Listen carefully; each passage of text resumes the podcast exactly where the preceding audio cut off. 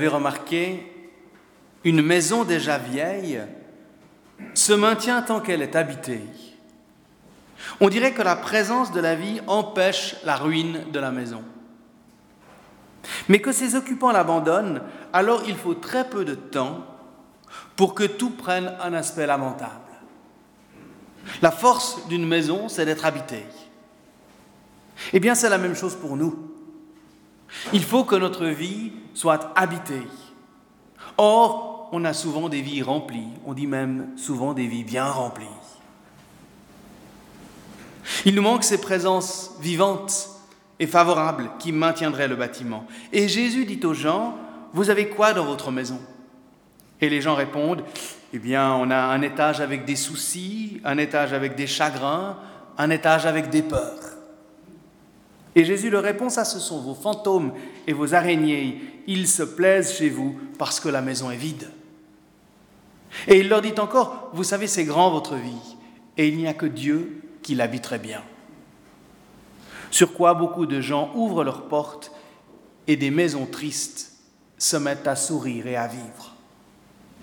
Puisse ce temps de culte nous aider à découvrir toujours davantage combien Dieu veut venir faire de notre maison sa demeure. À travers la louange et l'écoute de la parole de Dieu, laissons Dieu venir habiter notre vie. Amen. La grâce et la paix nous sont données en abondance de la part de notre Dieu trois fois saint, le Père, le Fils et le Saint-Esprit, un seul Dieu éternellement béni, vers lequel nous nous tournons ce matin pour recevoir de lui force, paix et espérance. Amen. Bienvenue, bienvenue à chacune et chacun d'entre vous ce matin, une bienvenue toute particulière si vous êtes ici de passage ou pour la première fois, soyez tout particulièrement les bienvenus dans cette maison de prière qui est la vôtre.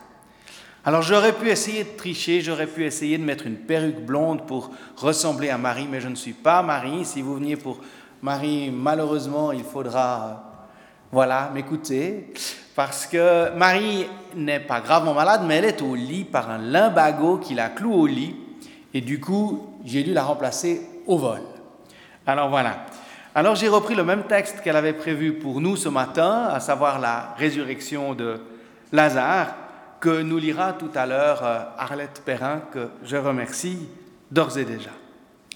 Alors entrons dans ce temps de louange en dialoguant le psaume 92, dont le cantique, vous savez, très connu, certes chez, chez Choses que nous ne pouvons pas chanter puisque nous sommes privés de chant, mais pas de prière, heureusement. Ce cantique sera repris à l'orgue tout à l'heure par Didier dans deux versions différentes. Mais commençons par la louange et en dialoguant le psaume 92, je vous invite à me répondre avec les phrases écrites en gras. Qu'il est bon de célébrer le Seigneur et de chanter pour ton nom, Dieu très haut.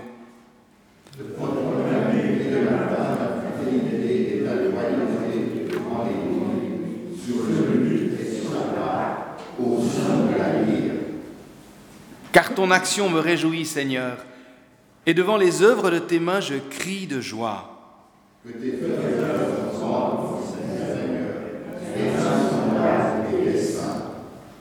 L'homme stupide n'y connaît rien, l'esprit borné n'y comprend rien, mais toi, là-haut, tu es pour toujours le Seigneur. Tu as relevé mon front comme la corne du buffle, et je l'aime dans l'huile fraîche. Le juste pousse comme un palmier, s'étend comme un cèdre du Liban, planté dans la maison du Seigneur. Il pousse dans les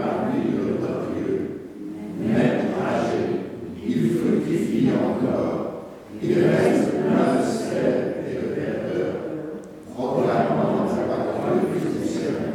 Il est rocher et pas de tout. Amen.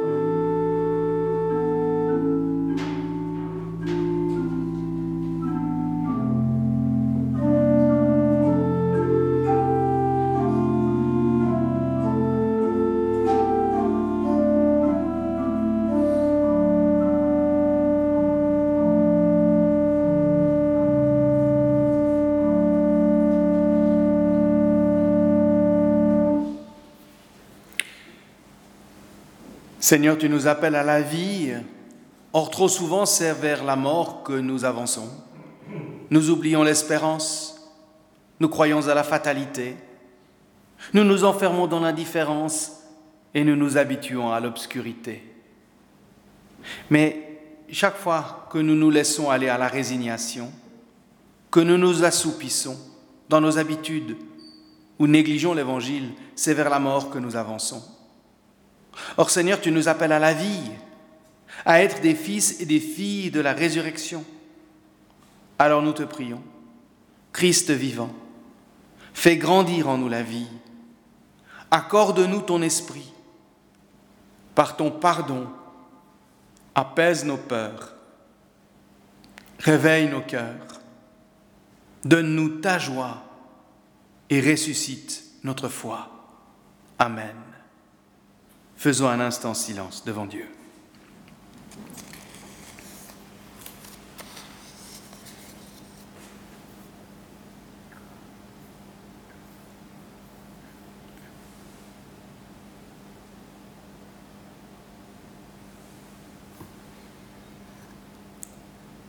Si la vie, l'orgueil, l'oubli nous enferment sur nous-mêmes, la louange, la gratitude, nous libère de nous-mêmes. Que le pardon de Dieu nous relève et nous conduise toujours à la vie. Et que sa parole nous rejoigne au plus profond de nous-mêmes. Amen.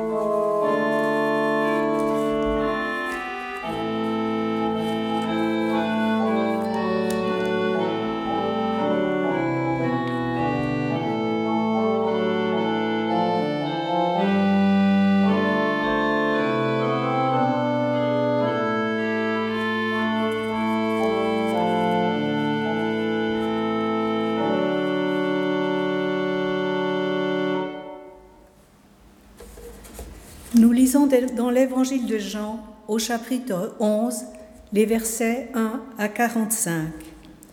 Il y avait un homme malade, c'était Lazare, de Béthanie, le village de Marie et de sa sœur Marthe. Il s'agit de cette même Marie qui avait oint le Seigneur d'une huile parfumée et lui avait essuyé les pieds avec ses cheveux. C'était son frère Lazare qui était malade. Les sœurs envoyèrent dire à, Jésus, Seigneur, celui que tu aimes est malade. Dès qu'il l'apprit, Jésus dit, Cette maladie n'aboutira pas à la mort. Elle servira à la gloire de Dieu. C'est par elle que le Fils de Dieu doit être glorifié. Or, Jésus aimait Marthe et sa sœur et Lazare. Cependant, alors qu'il savait Lazare malade, il demeura deux jours encore à l'endroit où il se trouvait. Après quoi seulement il dit aux disciples, Retournons en Judée. Les disciples lui dirent, Rabbi, tout récemment encore les autorités juives cherchaient à te, cherchaient à te lapider, et tu veux retourner là-bas? Jésus répondit, N'y a-t-il pas douze heures de jour? Si quelqu'un marche de jour, il ne trébuche pas parce qu'il voit la lumière de ce monde. Mais si quelqu'un marche de nuit, il trébuche parce que la lumière n'est pas en lui. Après avoir prononcé ces paroles, il ajouta, Notre ami Lazare s'est endormi, mais je vais aller le réveiller. Les disciples lui dirent donc, Seigneur, s'il s'est endormi, il sera sauvé. En fait, Jésus avait voulu parler de la mort de Lazare, alors que eux se figuraient qu'il parlait de l'assouplissement du sommeil. Jésus leur dit alors ouvertement, Lazare est mort. Et je suis heureux pour vous de n'avoir pas été là afin que vous croyiez. Mais allons à lui. Alors Thomas, celui que l'on appelle Didyme, dit aux autres disciples, Allons nous aussi, et nous mourrons avec lui. À son arrivée, Jésus trouva Lazare au tombeau. Il y était depuis quatre jours déjà. Comme Béthanie est distante de Jérusalem d'environ quinze stades, beaucoup d'habitants de la Judée étaient venus chez Marthe et Marie pour les consoler au sujet de leur frère. Lorsque Marthe apprit que Jésus arrivait, elle alla au devant de lui, tandis que Marie était assise dans la maison. Marthe dit à Jésus, Seigneur, si tu avais été ici, mon frère ne serait pas mort. Mais maintenant encore, je sais que tout ce que tu demanderas à Dieu, Dieu te le donnera. Jésus lui dit, Ton frère ressuscitera. Je sais, répondit-elle, qu'il ressuscitera lors de la résurrection, au dernier jour. Jésus lui dit, Je suis la résurrection et la vie.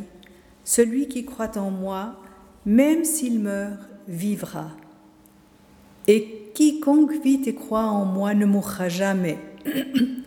Crois-tu cela? Oui, Seigneur, répondit-elle. Je crois que tu es le Christ, le Fils de Dieu, celui qui vient dans le monde. Là-dessus, elle partit pour appeler sa sœur Marie et lui dit tout bas, Le Maître est là et il t'appelle. À ces mots, Marie se leva immédiatement et alla vers lui. Jésus, en effet, n'était pas encore entré dans le village. Il se trouvait toujours à l'endroit où Marthe l'avait rencontré. Les Judéens étaient avec Marie dans la maison et ils cherchaient à la consoler. Ils la virent se lever soudain pour sortir. Ils la suivirent. Ils se figuraient qu'elle se rendait au tombeau pour s'y lamenter. Lorsque Marie parvint à l'endroit où se trouvait Jésus, dès qu'elle le vit, elle tomba à ses pieds et lui dit, Seigneur, si tu avais été ici, mon frère ne serait pas mort. Lorsqu'il les vit se lamenter, elle et les Judéens qui l'accompagnaient, Jésus frémit intérieurement et il se troubla. Il dit, Où l'avez-vous déposé? Ils répondirent, ils répondirent, Seigneur, viens voir. Alors Jésus pleura. Et les Judéens disaient, Voyez comme il l'aimait. Mais quelques-uns d'entre eux dirent, Celui qui a ouvert les yeux de l'aveugle n'a pas été capable d'empêcher Lazare de mourir. Alors à nouveau Jésus frémit intérieurement, et il s'en fut au tombeau. C'était une grotte dont une pierre recouvrait l'entrée. Jésus dit alors, Enlevez cette pierre. Marthe, la sœur du défunt, lui dit, Seigneur, il doit déjà sentir, il y en a fait quatre jours. Mais Jésus lui répondit, Ne t'ai-je pas dit que si tu crois, tu verras la gloire de Dieu? On ôta donc la pierre. Alors Jésus leva les yeux et dit, Père, je te rends grâce de ce que tu m'as exaucé. Certes, je savais bien que tu m'exauces toujours, mais j'ai parlé à cause de cette foule qui m'entoure, afin qu'ils croient que tu m'as envoyé. Ayant ainsi parlé, il cria d'une voix forte, Lazare, sors. Et celui qui avait été mort sortit, les pieds et les mains attachés par des bandes, et le visage enveloppé d'un linge. Jésus dit aux gens, déliez-le et laissez-le aller. Beaucoup de ces Judéens qui étaient venus auprès de Marie et qui avaient vu ce que Jésus avait fait crurent en lui.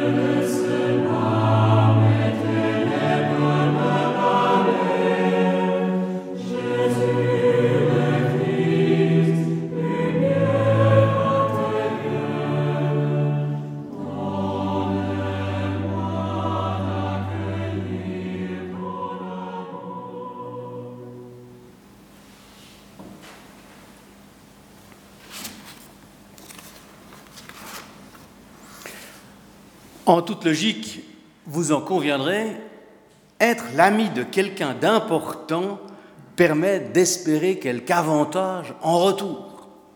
On le voit constamment dans la politique ou les faits divers qui marquent l'actualité.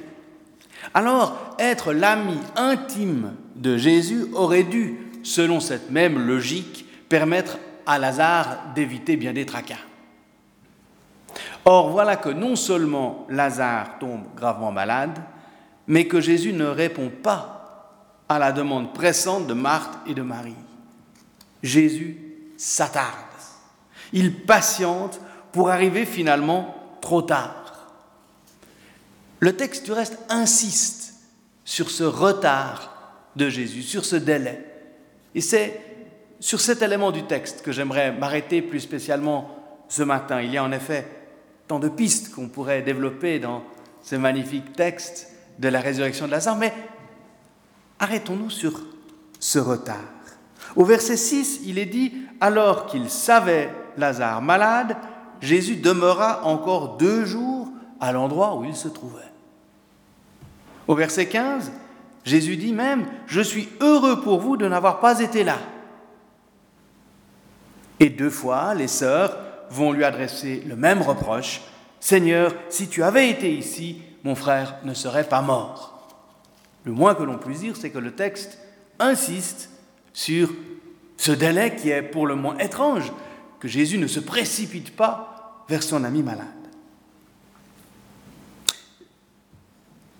Peut-être pourrons-nous tirer quelques enseignements sur ce délai, surtout nous qui vivons dans un monde où le tout tout de suite est la règle. Pour Lazare, tout d'abord, on peut remarquer que le risque aurait été grand si Jésus s'était précipité à son chevet, d'être encore plus dépendant à l'égard de son ami Jésus qu'il ne l'était déjà par l'amitié qui les liait.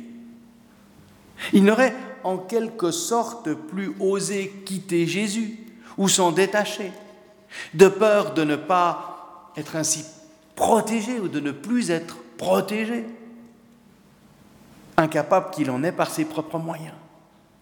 Il aurait été comme prisonnier non plus de sa maladie, mais de sa relation à Jésus dont il aurait été totalement dépendant. Or, tout l'Évangile nous le montre. Jésus veut faire œuvre de libération. Il veut vivre avec nous, mais non pas à notre place. Il ne veut pas prendre notre place. Il veut habiter notre vie, mais non pas vivre notre vie. Peut-être que ces deux jours de délai sont là pour nous inviter à justement chercher cette juste distance, la relation qu'il faut garder avec Dieu. Car Dieu ne veut jamais être dans notre vie ce présent indispensable, mais bien ce présent absent qui nous conduit librement à plus de vie. La foi doit toujours pouvoir rester un choix et non une obligation. Du reste, Lazare ressuscité va devoir réapprendre à vivre une vie soutenue, nourrie, portée par Jésus, mais une vie libérée de toute dépendance, fut-elle celle vis-à-vis de Jésus. Et du reste, la dernière phrase de Jésus, c'est très intéressant. Il dit aux gens qui sont là, déliez-le et laissez-le aller. Lazare est enfin libre. Mais peut-être que plus encore que pour Lazare, ce fut pour ses sœurs que ce retard de Jésus fut incompréhensible et totalement déstabilisant. Le reproche que chacune des sœurs adresse à Jésus est là pour l'attester. Si tu avais été là, il ne serait pas mort. Marthe et Marie, au fond d'elles, probablement comme chacun de nous, le savent pertinemment. La foi n'a rien d'une assurance. Certes, elle nous apporte richesse, profondeur dans la vie, mais jamais elle nous protège des vicissitudes et des pièges de l'existence. On le sait, on l'a entendu, on le dit nous-mêmes. Mais quand même, lorsque quelque chose de douloureux, d'incompréhensible, d'inattendu nous arrive, alors nous aimerions bien quand même que notre foi nous, nous serve en retour. Que le fait de croire nous permette de sortir rapidement des ornières ou des difficultés. Alors bien sûr, il n'y a pas d'automatisme, et nous le savons aussi très bien intellectuellement, mais au fond de nous, n'attendons-nous quand même pas que le Seigneur nous réponde, et nous réponde rapidement, et selon notre souhait, parce que précisément nous croyons en lui, et que ça doit servir à cela. Marthe et Marie, comme nous, doivent apprendre à travers ce retard de Jésus que Jésus est le maître du temps. Qu'il est non seulement maître du temps, mais qu'il n'est en rien obligé par notre foi. Dur à admettre, mais peut-être à bien y réfléchir, porteur de plus de promesses que nous n'aurions jamais osé l'espérer au départ. Aujourd'hui, c'est un truisme que de le répéter, tout doit aller vite. Nous ne supportons plus aucun délai. Et je ne suis pas un bon exemple. Lorsque je veux acheter quelque chose, je n'accepte que très difficilement l'idée de devoir attendre. Le magasin doit avoir tout tout de suite et en stock. Un délai serait contrariant. Lorsque j'ai une question, il faut que je puisse avoir réponse à cette question immédiatement. On envoie un mail et on attend que par retour, on ait immédiatement la réponse. Tout doit pouvoir revenir dans l'instantanéité. Et que dire des nouvelles qui nous parviennent en continu? Peu importe du reste si la nouvelle est vraie ou fausse, là n'est pas le plus important. Plus que l'exactitude, seule la promptitude semble désormais compter. Désormais, toute la vie est organisée autour de cette toute-puissance de l'immédiateté. Toute forme de délai semble bannie et la politique elle-même n'est pas épargnée. Le court terme et les réponses rapides prennent le dessus sur les solutions plus complexes qui devraient s'inscrire dans une perspective à plus long terme et au-delà de la prochaine élection. La situation étrange que nous traversons depuis une année maintenant nous donne peut-être une chance de nous réinscrire dans un temps plus lent. On ne peut plus faire comme avant et aller vite. Ce matin à la boulangerie, j'ai dû attendre au froid, comme tout le monde, faire la queue dehors avec mon masque. Même à la Migros, il faut parfois attendre. Et lorsque nous retrouverons un semblant de normalité, alors retomberons-nous dans cette forme de dépendance de l'immédiateté? La foi et ce temps de carême dans lequel nous allons entrer peut peut-être nous aider à retrouver le bienfait du délai. Ce que je trouve très fort dans l'attitude de Jésus et de son fameux délai de deux jours, c'est que si certes il ne répond pas à la demande immédiate des sœurs de Lazare, il va toutefois à leur rencontre.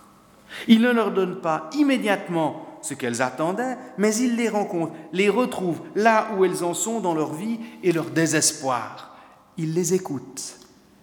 Et cette attitude de Jésus va permettre au vrai miracle d'avoir lieu, qui n'est à mon sens pas tant la réanimation de Lazare que la résurrection de Marthe et de Marie à savoir le rentrer dans la vraie vie du Christ. Une vie possible dès à présent, une vie, une foi qui ne se nourrit pas seulement de l'accomplissement immédiat de ses désirs, fut-il légitime, mais dans l'approfondissement de sa vie à travers une rencontre, celle du Christ vivant. Trop souvent, trop vite, nous prions pour que Dieu nous comble en répondant à nos appels. Mais la richesse de la foi, ce n'est peut-être pas là. Pas plus que le salut de Lazare n'aurait été dans la réponse immédiate de Jésus à la demande de ses sœurs. Cette distance qui demeure entre nos attentes, nos demandes et la réponse du Seigneur est peut-être elle aussi salutaire. Certes, elle est cruelle, et cette attente est difficile à accepter. Marthe et Marie et les disciples commencent du reste par ne pas comprendre pourquoi Jésus ne se précipite pas au chevet de Lazare. Cette attente, ce délai est un terreau propice au doute qui peut s'insinuer. Pourquoi le Seigneur ne vient-il pas? Pourquoi le Seigneur ne répond-il pas à mes prières? Un doute qui peut être ravageur et extrêmement déstabilisant. Mais peut-être que c'est dans cette attente, dans la non-immédiateté de la réponse, que se trouve aussi et paradoxalement le trésor de la foi. Aujourd'hui, Dieu est trop souvent relégué au rôle de grand magicien tout-puissant que l'on appelle au secours quand tout va mal. Comme pasteur, je suis souvent confronté à des personnes désemparées qui ne comprennent pas pourquoi Dieu n'a pas répondu à leur soudain appel. Mais la foi, c'est forcément plus complexe que cela. Et je le crois profondément, elle n'est pas là comme but premier pour l'assouvissement de nos désirs, même si cela ne fait pas plaisir à entendre et que nous avons de la peine à l'accepter. Ce n'est pas parce que nous sommes croyants que Dieu va nous répondre immédiatement. Déception certainement. Mais en fait, nous avons beaucoup mieux à découvrir. Dieu ne nous répond pas automatiquement parce que nous sommes croyants. Non. Mais Dieu va nous répondre simplement parce qu'il est Dieu et qu'il ne cesse de venir à notre rencontre. À nous de le chercher. Mais nous ne le trouverons pas si nous attendons d'abord de voir nos attentes comblées. Mais nous le trouverons si nous essayons de percer le mystère de sa présence au cœur de notre attente, fut-elle parfois déchirante, et au cœur aussi de notre manque. Comme au matin de Pâques, c'est l'absence du corps du Christ qui va dire sa présence et sa vie. C'est parfois dans la désolation de voir nos attentes déçues que nous pouvons découvrir un plus grand trésor, une réponse inattendue. Marthe va découvrir dans son attente déçue et dans l'expérience que le Seigneur lui donne de vivre beaucoup plus, infiniment plus que ce à quoi elle s'attendait en demandant à Jésus de venir tout de suite calmer sa peur devant la maladie et la mort de son frère. Elle est invitée à découvrir la vie qui coule en elle, cette vie nouvelle à laquelle nous aspirons pour l'au-delà, mais qui déjà est à l'œuvre en nous, ici-bas. La foi, ce n'est pas croire que le Seigneur vient combler tous mes manques et répondre à mes attentes immédiatement pour calmer toutes mes peurs. Croire au Seigneur, c'est croire que le Seigneur vient à ma rencontre dans mes peurs, dans mes manques, dans ce vide que je ne peux combler par moi-même, pour donner à ma vie une dimension nouvelle pour me permettre de passer de la vie dans son immédiateté et sa superficialité à l'existence dans sa profondeur, jusque-là insoupçonnée. Amen.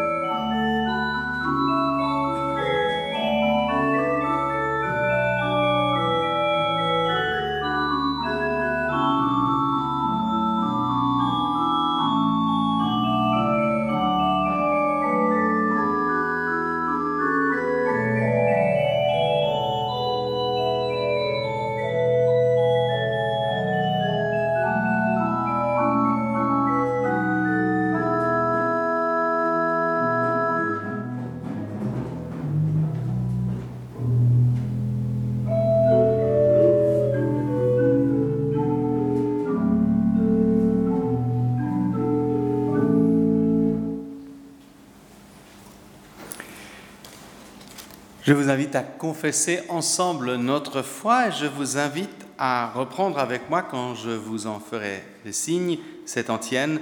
Seigneur, nous croyons, fais grandir en nous la foi. Seigneur, nous croyons, fais grandir en nous la foi. Nous croyons en Dieu, le Créateur, notre Père, dont la parole soutient notre vie et oriente notre histoire il est notre vie. Seigneur, nous croyons, fais grandir en nous la foi. Nous croyons en son Fils Jésus-Christ, notre Sauveur, né parmi les pauvres, lumière dans notre nuit, premier-né d'entre les morts. Il est vivant. Seigneur, nous croyons, fais grandir en nous la foi. Nous croyons en l'Esprit Saint qui nous fait naître à la vie de Dieu, qui anime le combat pour la justice, qui nous conduit dans l'espérance. Il est la force qui fait vivre. Seigneur, nous croyons, fais grandir en nous la foi. Nous croyons la Sainte Église universelle. Elle est messagère de l'Évangile, la bonne nouvelle qui nous rend libres et nous enfante à la vraie vie. Amen. Et Seigneur, nous prolongeons notre prière en l'élargissant aux dimensions du monde. Seigneur, nous voulons te prier d'abord pour tous ceux qui t'appellent, qui t'appellent parfois au secours, qui t'appellent parfois à la dernière minute. Tous ceux qui parfois sont déçus, parce que la réponse n'arrive pas comme ils espéraient. Seigneur, nous te prions pour chacun d'entre nous, parce que cela nous arrive à chaque instant. Seigneur, nous peinons parfois à te comprendre, à discerner ta présence, à savoir combien tu es celui qui, coûte que coûte, nous aime, nous conduit, nous soutient, nous pardonne, nous relève. Alors oui Seigneur, fais-nous les uns et les autres discerner combien tu es celui qui nous bénit de ta délicate présence. Et nous te prions, Seigneur, dans cette période si particulière que nous traversons, tout particulièrement pour celles et ceux qui sont atteints dans leur santé, nous te prions pour toutes ces familles qui, dans le monde entier, pleurent un être aimé. Nous te prions pour toutes celles et ceux qui ont vu leur perspective professionnelle s'écrouler. Tous ces projets aussi dans le monde de la culture qui n'ont pu se réaliser. Seigneur, accompagne chacune et chacun dans dans ce temps, dans ce délai, dans ces frustrations, pour que de ce temps, dans ce délai, de ces frustrations puisse naître une espérance et une force renouvelée pour nous conduire vers davantage de vie encore. Et nous te prions pour tous ceux qui affrontent cette pandémie en, première ligne. Nous pensons au personnel soignant, mais aussi aux enseignants, aux caissières, à tous ceux qui travaillent malgré la pandémie et les risques pris, pour que la vie puisse continuer dans un semblant de normalité. Et puis nous te prions aussi pour nos autorités politiques qui ont un travail délicat et des décisions difficiles à prendre. Nous te prions pour qu'elles puissent toujours prendre leurs décisions dans le sens de la justice, de la défense des plus fragiles, avec discernement. Enfin Seigneur, nous te prions pour toutes nos communautés sœurs ici à Genève, toutes les églises protestantes, catholiques, évangéliques, mais aussi toutes nos communautés sœurs qui dans le monde entier, ce matin, partagent l'Évangile, et nous pensons tout particulièrement à celles qui le vivent dans des situations de, de détresse, de pauvreté, mais aussi d'oppression. Enfin, toutes nos prières, Seigneur, celles que nous avons adressées dans le secret de notre cœur, celles que nous avons émises à haute voix, nous les réunissons maintenant, en te disant d'un même cœur et avec une même espérance, la prière que ton Fils nous a laissée et qui fait de nous les enfants du même Père. Notre Père, qui es aux cieux, que ton nom soit sanctifié, que ton règne vienne, que ta volonté soit faite sur la terre comme au ciel. Donne-nous aujourd'hui notre pain de ce jour. Pardonne-nous nos offenses, comme nous pardonnons aussi à ceux qui nous ont offensés. Et ne nous laisse pas entrer en tentation, mais délivre-nous du mal, car c'est à toi qu'appartiennent le règne, la puissance et la gloire, siècle des siècles. Amen.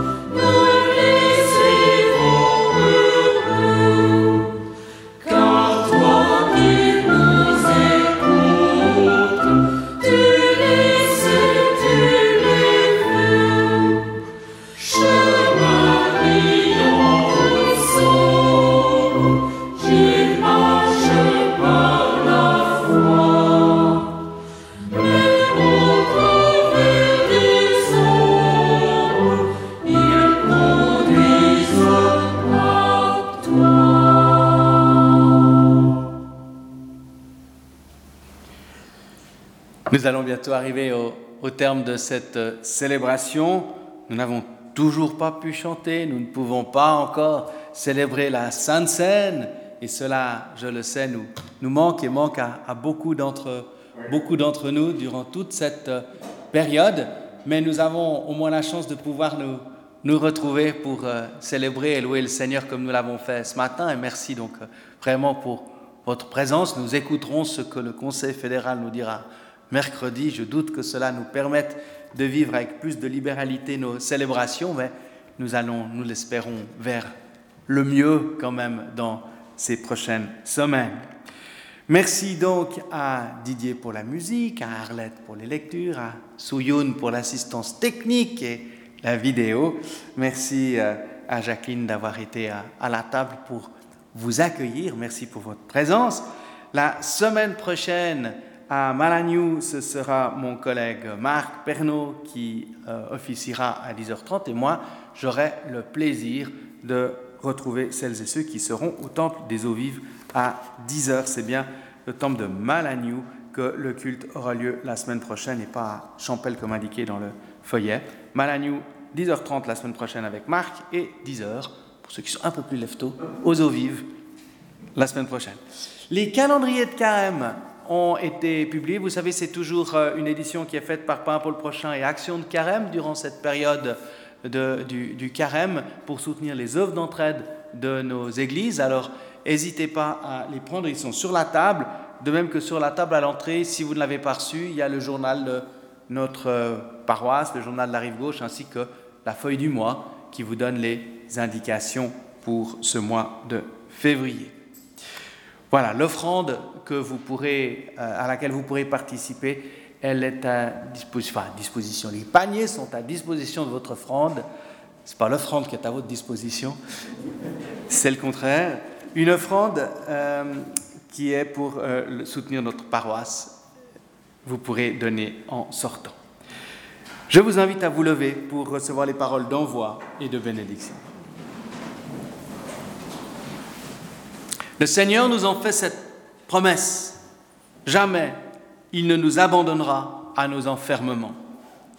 Constamment, il vient à nous. Il nous retrouve au tombeau où nous avons réduit notre vie. Il ouvre notre vie à son immensité. Aujourd'hui, le miracle est là. C'est donc vivant et vivante que je m'avance devant la mort, qui jamais, je le sais désormais, ne pourra nous arracher à l'amour de Dieu. Celui qui vit et croit en moi-même s'il meurt, vivra, dit le Seigneur, crois-tu cela? Que la bénédiction de Dieu nous conduise et nous garde dans sa paix. Oui, que l'amour de Dieu le Père, la grâce de Jésus-Christ notre Seigneur et la communion du Saint-Esprit nous gardent et nous conduisent dans sa paix. Amen. Je vous invite à reprendre place pour entendre le dernier jeu d'or.